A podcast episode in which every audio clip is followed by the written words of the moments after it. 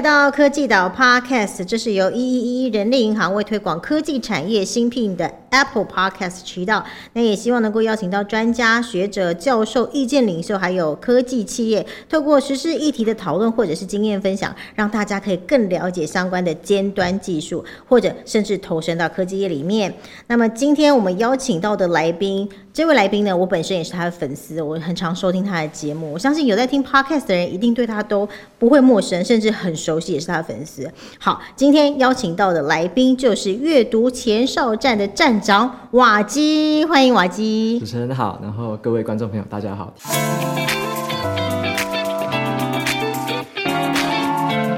他刚刚呢，这个在上一集跟我们分享的是有关于说他过去的求学的一些背景，好，还有如何进入这个台积电，进入台积电之后又如何斜杠，斜杠之后怎么样的心路历程，好，决定要全职来做自媒体。好，这一集呢，我们就要来细问一下，现在很多人想要做自媒体，很多人想要做斜杠，所以想要了解您是如何在刚刚讲到是职涯的第六七年开始斜杠，然后第八年决定要转正职，然后第十年之后离开。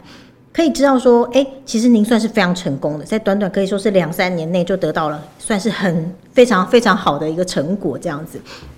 所以想问说，您当时在决定要经营自媒体的时候，当然一个是您自己的兴趣嘛，吼，那你是怎么选择自媒体的平台？因为现在平台很多啊，YT 啊、YouTube 啊，然后呃，YT、YouTube 同一个哈，然后小红书啊，然后等等抖音等等等等很多很多很多。为什么你会选择部落格跟 Podcast 作为你的渠道？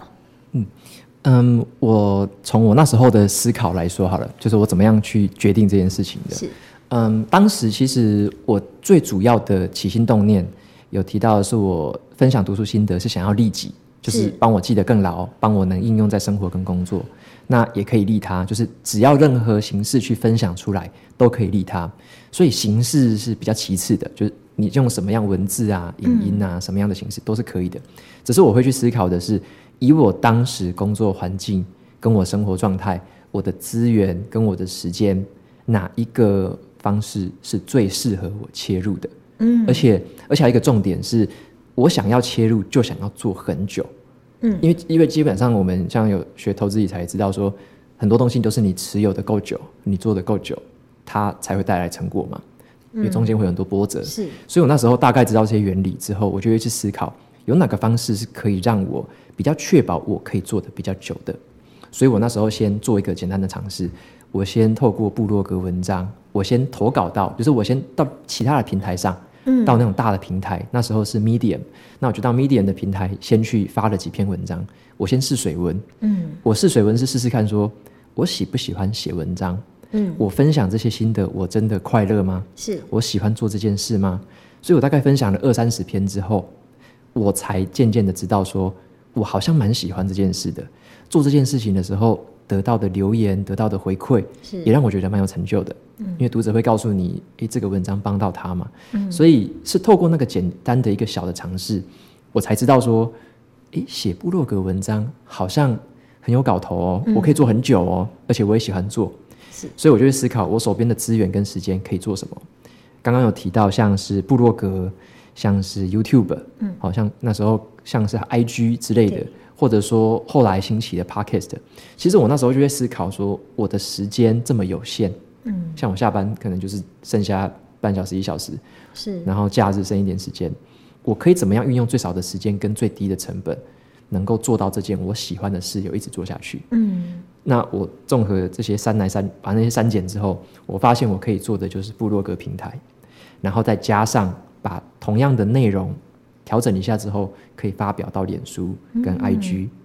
所以我是透过这个策略，一开始就是从脸书、IG 当做社群平台，是然后用我的部落格网站当做我的主要的媒介。那我也同时开始做电子报，电子报就是会邀请人家给你 email，然后你用 email 的方式寄最新的文章、最新的讯息给他们，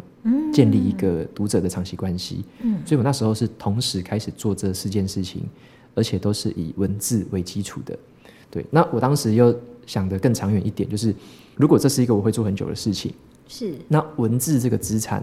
是不是一个很保值的东西？那时候我就觉得的确是，因为只要有这个文字，之后我只要把它转成声音、转成影像、转成是图片，任何形式的转成不同的媒介，都可以再透过不同管道再次传播。嗯，但是我的文字的价值跟我部落格文章的价值是可以长期的保持下来，而且持续的累积。所以我考量了这么多的各方面的想法之后，我就决定从部落格部落格开始认真的经营这件事。嗯，然后后面可能是过几年之后，podcast 比较起来了，您才决定说，哎，是不是也加入？然后是不是最近也开始开了 YT 的频道？对，就是像这个，就是我觉得是一步一步发生。嗯像后来经营的部落格一年半左右，那个时候就很很多读者开始在跟我反映，像尤其是我妈，她也是我的部落格读者，嗯她就会说你的文章都写的太长了，没有时间看。哦，然后那时候我就想说，奇怪，我我就一个礼拜写一篇而已，为什么没有时间看？然后他们就是后来告诉我，就是说没有那么多时间可以一次看五到十分钟，一次看完一篇文章。是，那如果是用听的话呢？如果你把它录下来，像是 podcast，他们很好听，做家事的时候、通勤的时候都可以听，对，所以很简单嘛。那我就试着，那时候我就试着录录看 podcast，所以我就带了这支麦克风，随身携带的，就可以带到台南，带到新竹，然后就开始用这个便宜的麦克风开始去录音。那真正放出来的前几集之后，就获得了不错的回馈。哇，对大家一开始因为应该可以理解说，因为你本来也就有一些读者和流量了，对不对？所以等于说这些人转换一个平台继续支持你这样子。对他们就是原本就熟悉我的内容，知道我在做什么。那他只是用声音的方式去接触，他也觉得哎、诶这个方式很喜欢耶。嗯，有些读者就开始跟我说，他两个都听，他又听 podcast，他又看看文章，对，那有些人说，哎，太好了，以后我都要用听的，我不看文章了，那也没关系，因为我等于是把这个有价值的内容透过不同形式传递给他。对，所以我那时候开始就认真的开始做 podcast，把我的很多的呃内容，新的内容也好，旧的内容也好，透过 podcast 的方式开始去就是一集一集的发布出去。那像进入 podcast 这个领域，对你来说有没有什么技术上的障碍？还是因为你自己本本身的背景，对你来说器材啊，还是剪辑这些你都很熟悉？还是你有花一些时间去做研究和功课，怎么入门这样？OK，这个问题非常妙，就是我最大的障碍是我的心魔而已。就是我那时候 Podcast 好像是二零一九年年初吧、开始爆红，，对，爆红、像是骨癌呀、还有淡如姐、爆红，然后百灵国等等。对，然后那时候我看到这个趋势了，可是我一开始就说不要，我我心里就说不要，我一开始是拒绝的，因为我我以前很讨厌自己的声音，我不敢听自己的声音，哦，所以我以前用录音带用什么的，只要是有录自己声音的，我就觉得很很怪、很矮优，对对不对？所以我根本不敢重听，然后我以前就不喜欢听这样子，嗯所以我像我现在录了，我可能也不太会重听，就是我没有那么喜欢，但是我那时候就直接拒绝了这样子的一个想法。嗯只是到了后来，就是我说我有读者跟听众，他们开始知道说有 podcast 这个东西，开始跟你敲碗了。对，一直跟我敲碗，就跟我说能不能用听的，嗯如果有听的该有多好。所以也是那个时候，我觉得我是听到了这样的心声，跟我去思考说，我自己的心魔是把我挡着，不让我前进。可是如果我做的内容，我录的声音，只要对别人有帮助的话，那这个东西就是有帮助的。虽然说我不一定会喜欢它，我不一定会重听它，但是呢，它只要是对别人有帮助的，那就是好东西。是所以我觉得我后来克服心魔的方法是，嗯，就放下这个包袱，就觉得说，好，不管录起来，我自己再怎么感受，我自己再怎么样，我觉得那个东西有帮助，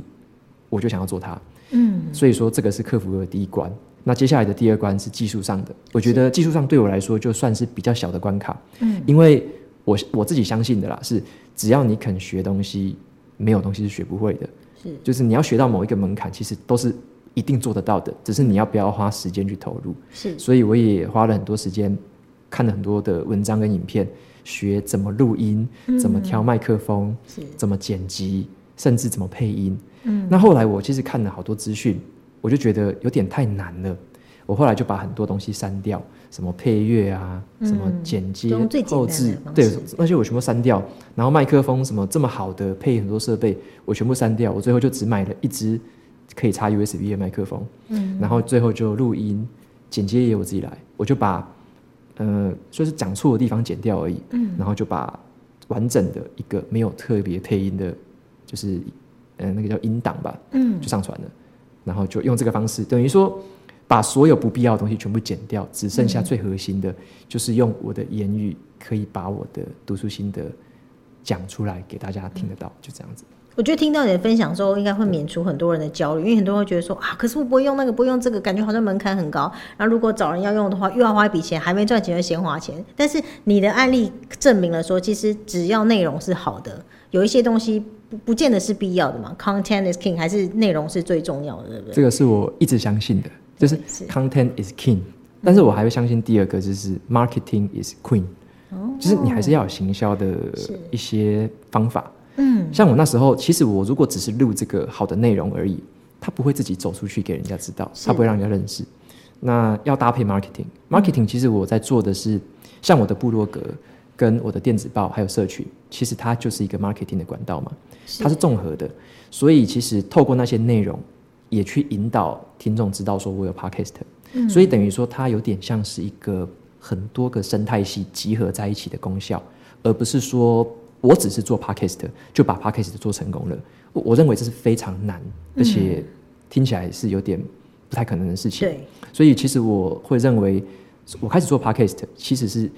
在其他原本有的基础上持续去，有点像复利效应，它是自己去滚出来的。对，所以我觉得是 content is king，那是第一，但是你 marketing is queen 就是第二个要搭配着一起。去推动它前进，这样。那刚刚讲到 marketing 很重要，你自己有花什么样子的时间，或者是什么样的方法去学，要怎么样去宣传你的内容这件事吗？有没有什么心法？嗯，这个我我也分享一下好了。就是像我自己心里面的 marketing，是因为我自己理工科出身，我我不太喜欢去跟人家推销，嗯，我也不是业务，就是我自己我知道我自己可能不太能成为一个好的业务了，但是。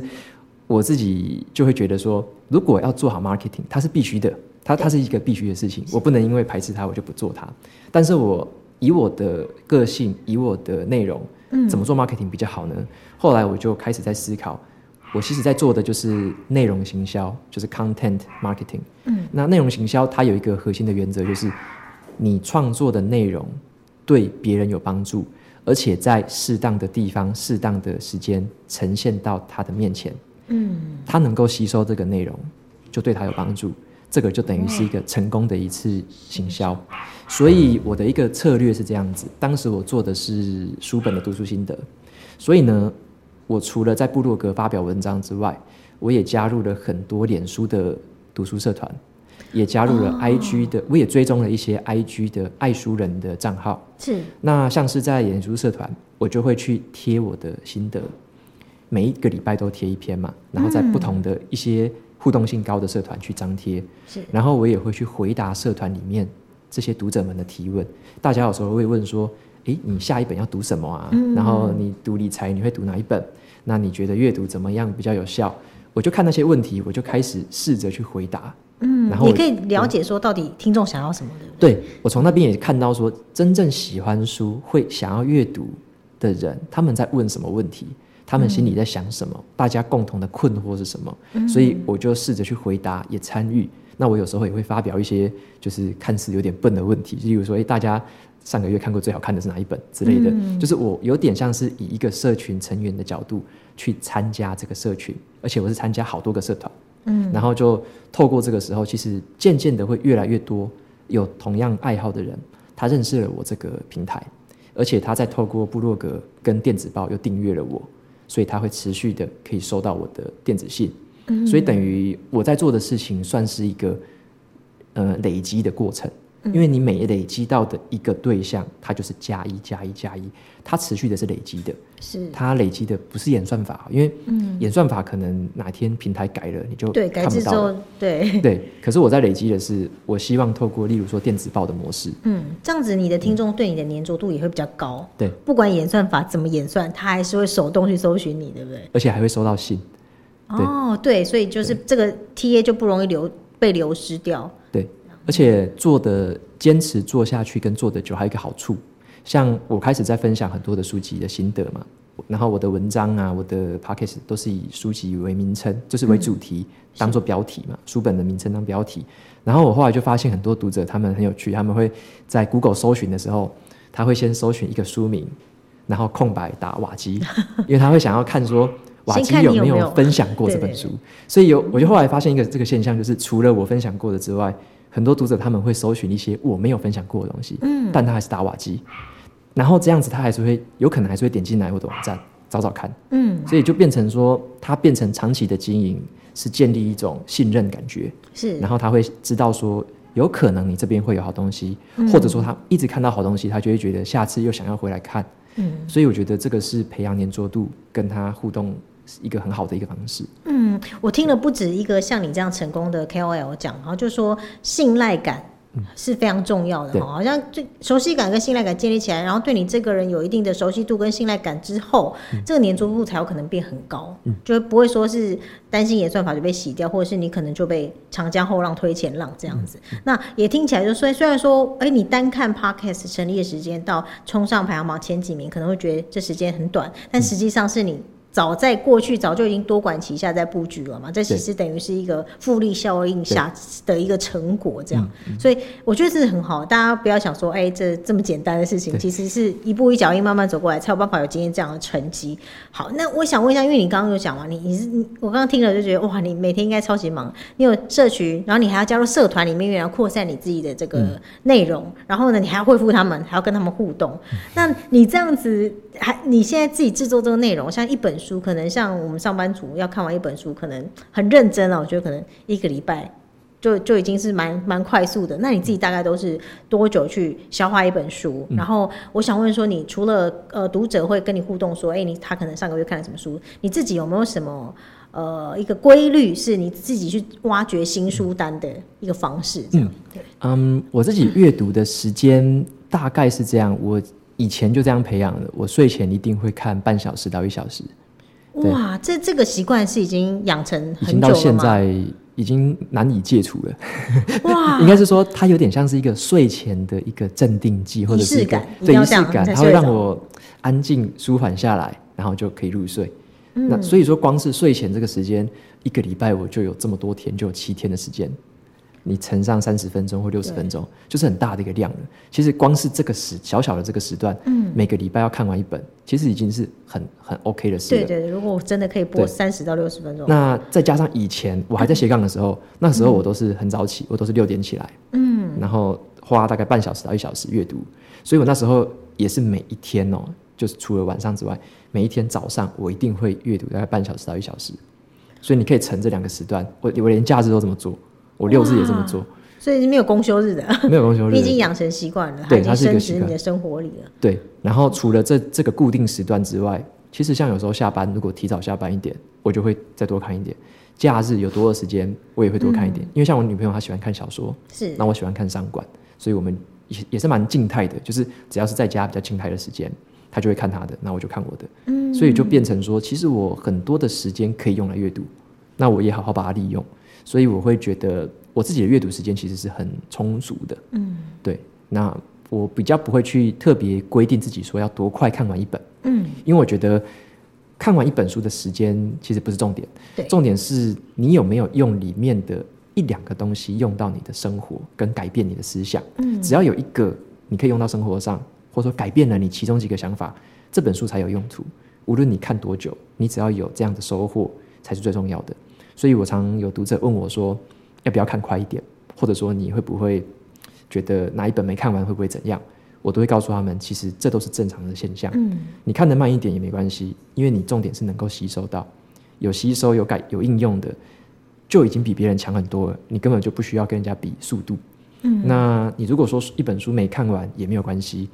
你只要里面有得到你要的，有得到你可以用的，那就够了。其他没有读完的，其实一点都不会可惜，因为现在世界上的资讯太爆炸了嘛。所以重点并不是你多快吸收资讯，而是你能不能够把你已经吸收过的用出来。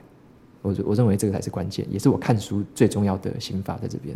那我想问一下，因为我包含我自己跟我很多身身边周边的朋友都会有那什么新年新希望啊，都是说什么哦，一个月要看几本书，我尽量看几本书，都很想培养读书习惯。嗯然后我想你的那个读书习惯应该是真的是神人等级的。那你有没有什么建议给我们平凡人？如果你真的很想要养成，比如说每个月阅读的习惯就嗯好，不用说到每天，有没有什么？建议你觉得说是一般人可以去做，然后慢慢的、慢慢的也会像你这样子培养成，已经是深入你的生活里、植入你的生活里的这种阅读习惯。嗯我从我一开始比较新手的状态跟大家分享，会感觉比较有共鸣。像我一开始的阅读是超级慢的，嗯，因为我以前三十岁前我很少看课外书，嗯，我是后来才开始爱上像理财、像领导管理，后来是商管，然后再来个人成长。我会爱上这些书，是因为我虽然阅读的慢，可是我觉得我读到每个章节，或者说我读到一些对我有帮助的章节，我会特别把它写下来。嗯，我会花很多时间把它写里面的几个重点跟行动写下来，然后用在我的生活上。嗯，所以我举个例子好了，像是当时有读那个子有一本书叫做《子弹思考整理术》，嗯，然后那个就是在讲子弹笔记这个做笔记的方法，做日志的方法。嗯，很多人看完之后就看完就放着了，但是我看完之后是把每个章节仔细拿来去变成行动，我去试试看这个笔记怎么写。好，今天写日志怎么写？明天写写那个月志怎么写？那后天可能规划一下这个月该怎么规划，该怎么调整。所以我等于是一本书我读得很慢，但是我是把它一个一个环节拿出来用用看。那像是读领导管理的书也是一样，一本领导管理里面可能有可能十个方法好了，我不会十个方法都记，也不会十个方法都用，而是我就挑选那一两个让我最有共鸣，我觉得改变我思考的方式。例如说，当时我读了一种叫做仆人领导，对，仆人式领导，那我就会觉得很反差很大。为什么领导要像仆人一样？那我就会从里面，例如说，他有讲说，仆人是领导要倾听，好，所以我就会说，那要怎么倾听呢？好，步骤一二三，我就写在笔记本上。那跟我的下属在沟通、对谈、开会的时候，我就试着照那个步骤做做看。那我做了之后，就会发现，哎，真的有一些效果，哎，真的有一些帮助，哎。那再加上其他的书啊，都会有一些这种步骤帮助帮我。所以我后来是感受到阅读里面的东西，它是真正的转化。跟落实到我的生活上，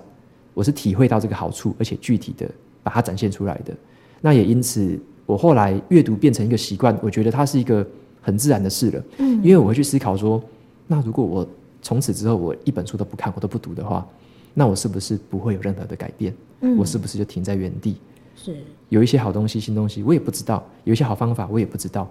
那我要过这样的人生吗？我我当然不要过这样的人生嘛，所以为了让我可以一小步一小步的前进，我当然就会觉得，诶，阅读是一个理所当然的事情。我会想要再看一下这个，看一下这个，然后去应用一下，去东玩一下西玩一下。我会觉得说，好像人生会变成一个游乐场。嗯，对。那书本其实就是你的玩具，你的积木，你可以拿来去排列组合你的人生，这样。对。所以我觉得总归一句就是，你不要拘泥在。数字上，然后不要规定说哦，我今天就是要看完多少几页，然后这个月要看完几本，甚至你说没看完都没关系。我重点是你要从里面，第一个是找到自己喜欢的、有共鸣的东西，然后呢，甚至可以把它应用到生活上。那如果真的有落实或有些收获的话，你自然会得到一些成就感的反馈嘛。重点还是从书本里找到乐趣这件事情是最重要的。当你找到乐趣的时候，你才有可能坚持下去。对，然后这个习惯才有可能养成。对。我觉得收获很多，好，我要改变我的想法，因为我也是那种好，我规定我这个月一定要看完几本几本的那一种思维，然后有时候没看完，甚至会觉得很焦虑，觉得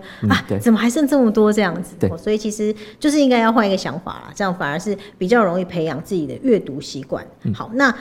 大家都知道说，其实你在各方面的自媒体经营的很成功，从文字的啊到声音的，到现在你当然也跨足了这个 YouTube，那你有下一步有什么样的计划吗？有没有打算做更大规模的事情，或是有没有什么内容上的异动呢？嗯嗯，这个问题我在今年初的时候就开始在思考那个年度计划，或者说未来展望。像我，我都是从我的出发点开始想的。例如说，我想要把这个阅读的美好，就是对我自己转化过来的美好，嗯传递给更多人知道嘛。所以除了文字，除了原本的声音，这个是媒介，透过这个的媒介可以影响到更多的读者，这个我真的是非常开心。所以我接下来会思考的是。嗯，像是在长的影音，像是在 YouTube，或者像是在短的影音，像是 TikTok，或者是像 IG 的那个 Reels，就是都有那种短影音。是，其实在这个部分，我都还没有，我还没有任何的琢磨过。嗯，但是呢，其实有很多的呃观众，或者说他有一样困惑、一样需求的朋友们，他们是在这些媒介上去吸收资讯的。嗯，那如果我想要继续把这样的一个影响力可以扩大，其实这个部分就是一个很好的切入点。那也是我自己会很感兴趣的。以前我可能是在正职的时候没有这个时间跟心力去思考这个东西，可是现在我就开始蛮认真的去思考，说怎么样透过不同的媒介，像是影音的方式，再把这样好的内容可以再传递给不同种类的读者、不同年龄层的读者，去更了解这样的东西。对，所以这个是影音的部分是我下一步的呃在执行中的计划，这样。等于你还是希望可以扩大影响嘛，所以扩大影响就要用各种不同的管道，因为毕竟 TA 不一样，有些人他就是习惯用一些特定的，可能他就不习惯看文字，对所以之后会有更多元的呈现的方式来嗯可以触及到更多的读者。对好，那因为你已经是全职在做了嘛，那过去也跟我们分享，之前包含还有斜杠啊，然后还有在当呃工程师，全职做工程师，你这样的身份的转换，想知道说在你对于你的职涯路上，你觉得最大的改变是什么？有没有什么好处？比如说，诶、可能过去在台积电那可能生活圈比较小啊，现在生活圈有没有什么样的改变啊？人际关系上有没有什么样的改变？你生活觉得最大的收获是什么？嗯我觉得很大的一个改变是，我可以接触到更多产业，跟更多年龄层，嗯还有更多不同喜好、兴趣的人。嗯以前我在台积电比较像是在一个呃算是工程师的环境里面，所以我会跟很多工厂啊，或者说我们公司的同仁们的生活环境比较密切嘛。那我们的兴趣可能就是类似那样，例如说有些人慢跑，有些人可能露营，有些人可能看电影这样子，所以就是比较呃局限在工程师的环境里面。那我现在转职到像我现在工作时间大部分是在家里面，我就是一个居家办公族。嗯那有时候可能在外出跑一些访谈啊、合作这样子，所以我自己开始会接触到很多不同产业的人，像是嗯之前都是看接触就是科技业的嘛，对，但后来你可能就是会接触到，例如说好出版业的，就是最大部分的嗯。出版业的同仁们，然后再来的话也会接触到，例如说教育事业的，有很多老师啊，有很多教授会跟我接洽，那开始会聊嘛，那你会接触到很多，例如说外商公司，嗯。他们也也有很多外商公司是办读书会啊，或者是他们有这样子一个对书籍的爱好。那像是国内产业也有一些像是在做呃自媒体的认识更多嘛，就是会接触到更多不同自媒体的朋友们。是对，然后还有一些像科技业的朋友也，呃，除了科技业之外，一些金融业或者其他产业的，只要是喜欢阅读的，嗯他们就会找我嘛。那有时候诶，透过一些内容的交流，你就会渐渐的认识不同的人，然后你就会知道说，哦，原来在金融业，诶，他们可能现在在研究的书或他们自己比较需要的是什么，诶，在科技业可能他们又是看什么，所以就会觉得透过这样的一个接触，会把自己的触角就渐渐的打开，可以看到比较世界上不同的样貌。我觉得这个是对我蛮带来蛮多新奇的感受，而且有时候觉得蛮惊喜的。所以应该说你的社交圈啊，你的视野都变得更开阔了。对，对，那如果在工作的工时上有什么改变吗？你还是像过去一样这么工作狂吗？会不会每天还是工作很长时间？哦，嗯，这这个是一好问题哦，就是像像我自己写新书，我的标题叫做“只工作不上班”，是那可以看得出来，其实这个人还是喜欢工作的。对，我 就是是我还是喜欢工作生活即是工作。对 我我嗯，因为我自己的观念是这样，就是生活跟工作，很多人会觉得它好像是要平衡嘛，就是嗯它好像是诶有一个拉扯在。可是我觉得它后来我透过这样的一个过程，我发现生活跟工作是可以有一定的整合的。嗯就是像我自己以阅读这件事情来说好了，像很多人会问我，你现在傍晚睡前，你用什么来休息？你用什么来结束你今天的工作？对，我就跟他说，看书。阅读啊。那他们会满头问号，想说，诶，阅读不就是你的工作吗？那你为什么还在睡觉前，你还在睡起来后，你还在阅读？你这样不是天天都在工作吗？对，那我的观念就不一样，这个在大家眼中看起来好像是工作，可是我认为阅读不是，它只是一个活动嘛，它是我生活中的一个活动。对，我真正为大家创造价值、带来价值的，是我的创作，是我写的文章，是我录的音，嗯，是我经营的网站跟社群媒体，这是我的创作。然后我把这些书本里面的东西实用出来，用在我的生活上，这个才是我对社会、对世界带来价值的地方。所以那个东西，我觉得像像我就不会在睡前在那边写文章。嗯所以对我来说，我的创作或我的工作内容，如果要以有价值来说，其实是我的创作这件事情。嗯，那这个东西我才是跟我的可能傍晚的时候，我可能就不会在深夜的时候去创作，是然后可能就是在像我都是白呃早上一大早起来，中午之前，我特别喜欢创作。那那个下午可能在吃饭后一小段时间是做一些比较零星休闲的创作。嗯，对，所以我是把这样去区分开来的。所以阅读就是变成了一种活动，它不是工作行为的本身。对，所以我自己现在是这样看待，就是在我生活中，其实我也是无时无刻会去想着说，我想创作什么内容。可能晚上有时候会有灵感，嗯，就稍微把它记下来而已，我也不会特别写，但就把它记下来。所以我觉得那一种对于工作的灵感，或者是想要创作、想要贡献一点价值的那一种感觉，是变成它是一个无时无刻有可能在我脑中发生的事情。所以对创作者来说，可能这也是蛮辛苦的，就是你脑袋可能先停不太下来。所以我自己是透过一些运动啊去疏解，就是像我喜欢有时候慢跑、做瑜伽、跳国标舞，所以我自己一天跟一周当中会排很多的时间做这些事情，让我的脑袋放空，真的停下来。对，真的完全就停下来，因为你必须去运动，你必须去身体去做一些韵律舞蹈这样子，所以那个时候会去获得一个疏解。嗯，那因为我整个停下来，听下来会觉得说，哇，瓦基他就是一个神人嘛，对不对？他要斜杠，然后要用下班时间做这些事情，他就很 OK。然后呢，要达成这些事情，最大问题就是自律啦。那大部分人可能对于自律这点，还是要多多学习。那听起来您的转职过程是非常顺利的，但很想问一下，说还还有没有什么地方是你觉得是困难的？你也曾经要花一点时间去克服的？因为整个听起来好像觉得说，哇，真的是行云流水，非常顺利。到底有没有什么不为人知的甘苦呢？嗯嗯，这么说好了，其实每一天都是挫折，哎，其实每一天都挫折。大大家看到的会是呃结果嘛？对，大家看到的会是哇，文章发表了，好棒棒。结呃 p a c k a g e 发表了，好棒棒。对。哇！社群媒体又有一个访谈发表了，好棒棒！大家看到都是结果。是。可是，其实你在每一天，像像我有时候早上写文章就写不太出来，卡住，哎，没有灵感，不知道怎么写，哎，这个材料还不够，要再去找，所以常常会卡关。然后有时候，像我有时候录音也是啊，那个如果说网络平台，因为我有有用一些网络平台，嗯，网络平台如果挂掉还是什么的，那个临时的状况，我也是卡住，也是 delay 啊，还是干扰到。那其实。每一天其实都有大大小小的挫折，就是那种东西，就是因为你像我，像我自己是很很懒得跟人家抱怨，或者说我很懒得去讲这些东西，嗯，因为我觉得讲一些东西没有意思，对，因为我要觉得也不会改变的话，就不需要讲，对，不会不会帮我接下来的产出做得更好，或者说不会让我继续产出的话，所以我很少分享那方面的东西，比较少，但是那个就是很小一点一滴的，就是经常会在你可能哎赶稿的时候赶不出来。或者说，在你要发表的时候，网站坏掉，还是说，哎，什么时候这个厂商不回你，还是怎么样？就是会有那种很多零零星星的东西。那那些是比较在可能冰山下大家没看到的，但是那其实发生在每一天。那发生在每一天。那我自己的心态是这样子，就是像我觉得在台积电工作有一个很好的历练是这样子，就是在工厂的环境是二十四小时。全年无休的嘛，嗯，所以你无论遇到什么事情，都是要求尽快的恢复这个产线的状况，让这个工厂的产线继续运运作下去。所以你会遇到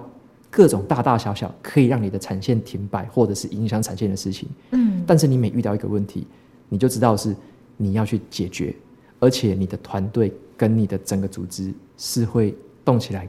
帮助你一起解决的，嗯，就是我会认为没有解决不了的事，因为大家只要齐心协力，或者说我只要。有这样子的一个想要解决问题的这个使命跟决心，其实都会解决的。所以我自己透过这个历练，我会发现，其实无无论问题再怎么困难，总是会度过，总是有办法可以克服。所以我自己用在自己的自媒体经营，你遇到无论大大小小的东西，反正自己那个心态就是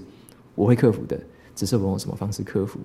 那我可不可以用更聪明的方式去克服？那就是每一天每一次遇到，就持续的这样过下去。但是过程。对，可能很多朋友来讲是觉得有点折磨吧，或者说煎熬。对，像我发表了两百多篇文章，其实里面可能有两百篇都是有点卡住的。嗯，那大家不知道，大家只看到我发表了，可是其实每一篇都觉得卡卡的，都觉得很辛苦，绞尽脑汁才写出来。对，但是这个我觉得就不是会挡住我前进的东西。我认为所有的克障碍都是能够被我克服的，所以就持续把它做下去。然后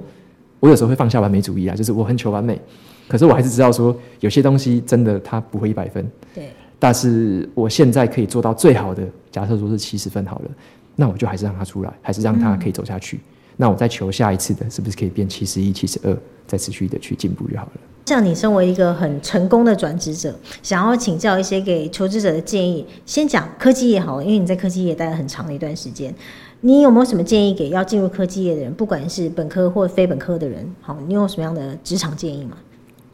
嗯，我觉得科技业这个词哦，它有点范围其实很大，对对，范围其实很大。像对，像我们在像我在半导体，半导体其实也超大的，对啊半导体有什么上游、中游、下游啊，里面又有各个分工，又有设计，又有制造，它其实分工的超级细、超级细。嗯那我后来自己我自己的感觉啦，是，嗯，像我后来接触到很多其他产业的人，那我而且也有一些制造业的人对，我后来发现制造制造业其实蛮像的。如果说是跟制造业相比，其实蛮像的。那如果说跟软体设计开发类的，其实也跟半导体有一些产业其实很像。所以我觉得它好像也不是说特别以科技业为一个特定的领域，说是限说它一定会是什么样的条件啊，什么样的才能？我觉得不是的，就是嗯，我我自己比较看重的是那种职场的软性能力，嗯，就是软性能力就是比较像那种你的可能是人际协调、专案的处理，嗯，跟你是不是有那种学习进取的心态，是。因为很多东西其实不是你当下就会的嘛，对。所以那种心那种软性的能力其实是我自己很看重的，嗯，那也是我在公司内部转职啊，我内部转职也转职过，所以在这个过程中，其实很多东西都是透过呃跟人家的交流、资源的协调和我自己投入很多时间的学习才累积起来的。对，那基本上我觉得，如果是那种跳行跳太大的，好，例如举例来说好了，可能大学是念历史的，对，那你说我想要进入科技业当一个那个 IC 设计师，那这个我觉得真的是超跳超大，真的，你的这个距离非常的这个鸿沟非常非常的远嘛。那你能不能做到呢？我敢说一定有人可以做到，嗯，但是他要投入的心力跟他的代价是极度高昂的。是但是我相信有人可以做到，就是对。那但是如果说你要去评估的话，可以再把这个范围拉小一点。举个例子来说好了，之前像有媒体朋友访问过我，他做记者的，那他被安排到科技业的科技业线的报道，嗯，那他就问我一个问题，他说我自己是文组出身的，就他他以前都读文组的，对，我被分级到分配到科技业报道，这样我的职涯还有什么优势吗？我怎么被投入到一个我又不擅长的？对，我该怎么办？嗯，我不懂这个东西。可是我给他的建议反而是，这个东西就是你的优势，因为其他文组的人在碰文组的东西，在采访文组的类别，可是你来碰科技业的东西，如果你能够用文组的角度，把科技业的东西讲成白话文，让普罗大众都好懂，久而久之，你会在这边累积起你是这样一个科技业记者，或者说科技业一个他可能要做自媒体，就变成一个科技业白话文的一个角色嘛。所以其实它反而是它的一个优势，就变成说它的距离并不是说他可能要特别进去科技业，或者说他特别要搞懂所有科技的东西，不是，他不是要这样子做，而是他怎么样桥接他原本的优势，他的文组的背景，他记者的背景，他文学造诣，怎么跟这个科技业这么难懂、这么深奥的东西去做一个桥接，然后让其他人获得价值，就是可以白话文的去懂这东西。所以我觉得比较思我我比较喜欢的思考方式是，我的优势现在在哪里？嗯，我的劣势是什么？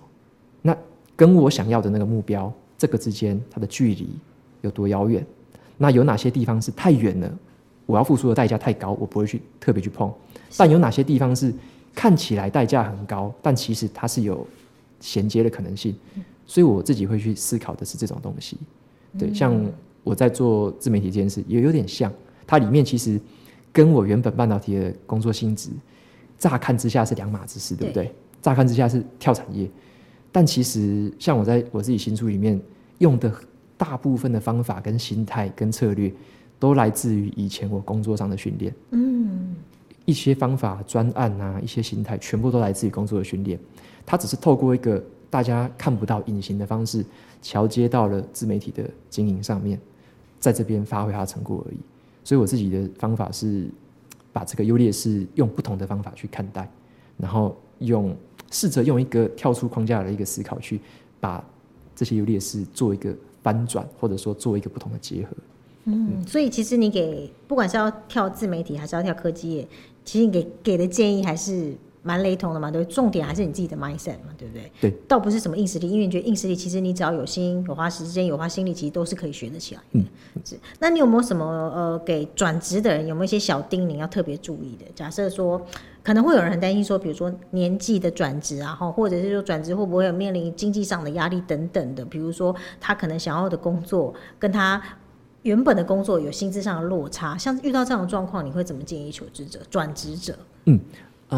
我当时也有内部转职过，我我内部转职是从新竹的开发团队转到呃台南的，就是在台南是工厂产线的嘛，是比较接近产线的单位，所以我转的性质其实也跳蛮大的。原本在写程式，对后来的话，其实在执行专案，都是在场内的沟通组织的营运这样子。然后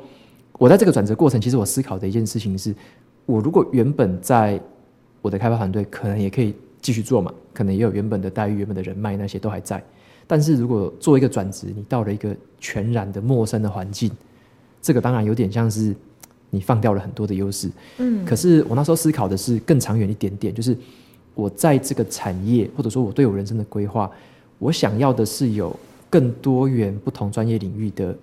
吸收跟挑战，还是说我只是要在某一个位置上持续的去做而已？就是对我去思考的是，我我自己比较倾向的是